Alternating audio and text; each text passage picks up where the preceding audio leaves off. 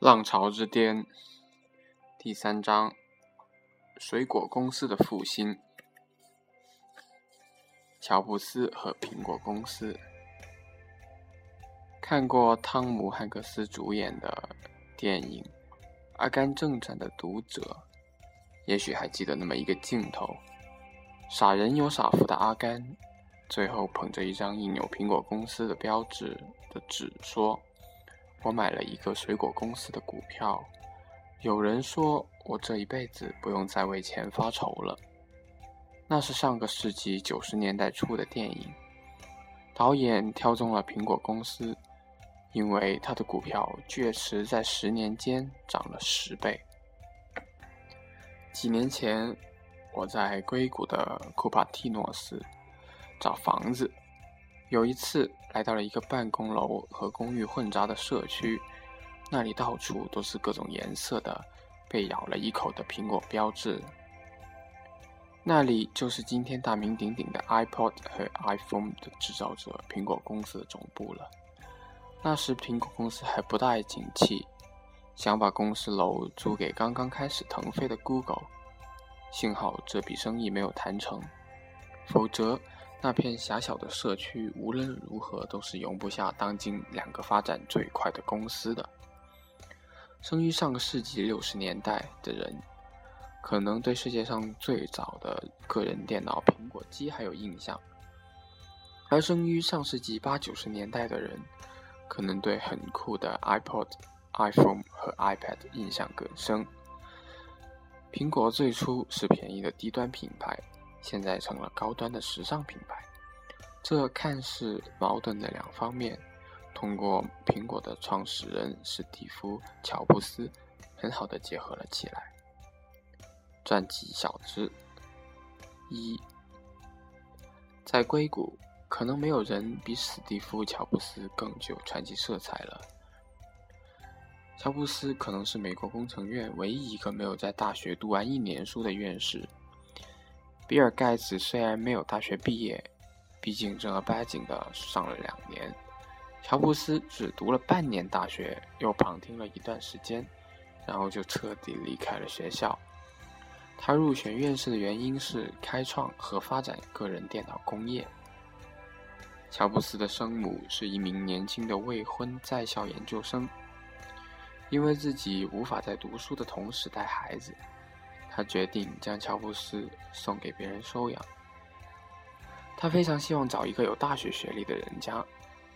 最开始，他先找到了一对律师夫妇，但是那对律师夫妇想要个女孩。就这样，乔布斯就被送到了他如今的养父母家。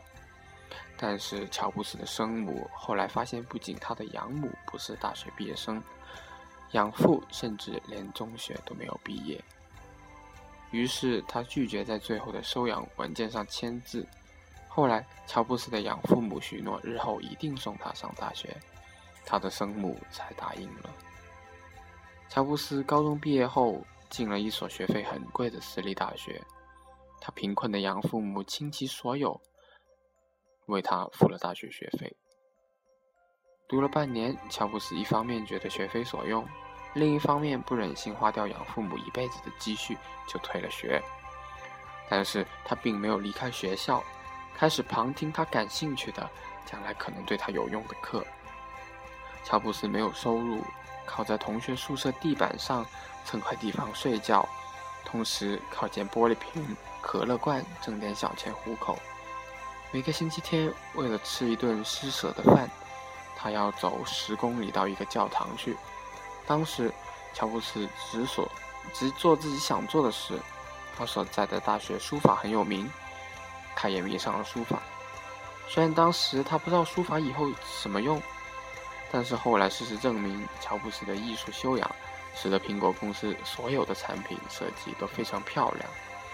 比如以前的计算机字体很单调，乔布斯在设计苹果的麦克托什计算机时。一下子想到了当年漂亮的书法，为这种个人电脑设计了很漂亮的界面和字体。一九七六年，乔布斯二十岁时，和史蒂芬·沃斯尼克及罗恩·韦恩三人在车库里办起了苹果公司，研制个人危机。后来韦恩退出，只剩下乔布斯和沃斯尼克两个人。当时一台计算机少说要上万美元，即使价钱降得再多，也不可能进入普通百姓家。在每一次技术革命中，新技术必须比老的有数量级的进步才能站住脚。乔布斯很清楚这一点，他必须让计算机价钱降至十几分之一才会有人买得起。为了降低成本，Apple 一除了有一个带键盘的主机外，什么外设都没有。但是它有一个可以接家用电视的视频接口和一个接合适录音机的音频接口，保证数据和程序可以存在一般的录音带上。而电视机和录音机在美国几乎家家都有。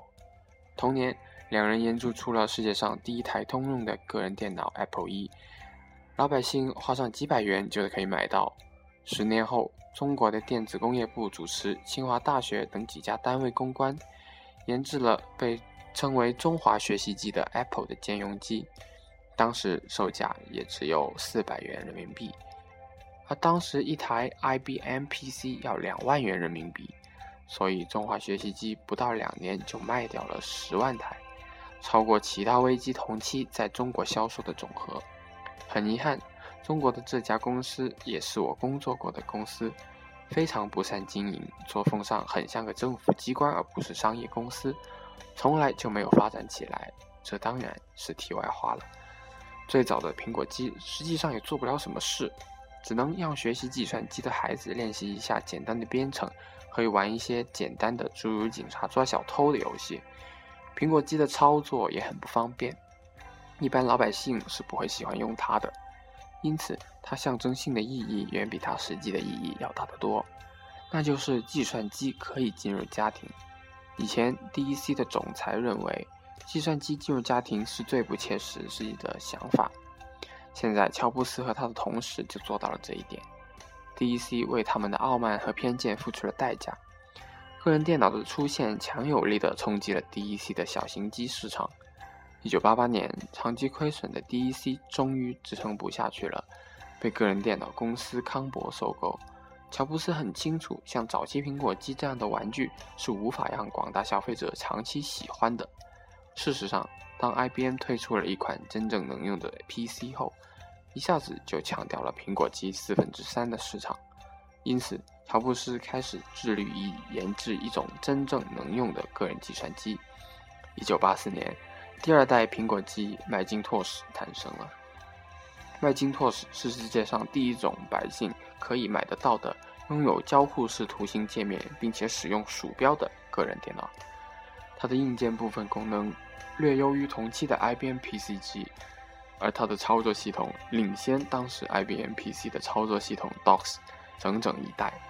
后者是命令行式的操作系统。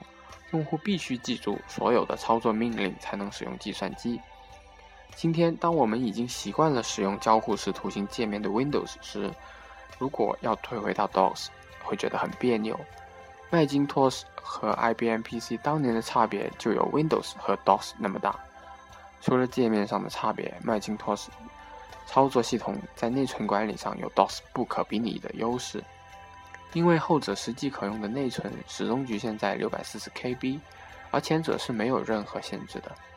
麦金托什一出来就卖得很好，因此无论从技术上讲还是从商业上讲，都是一个巨大的成功。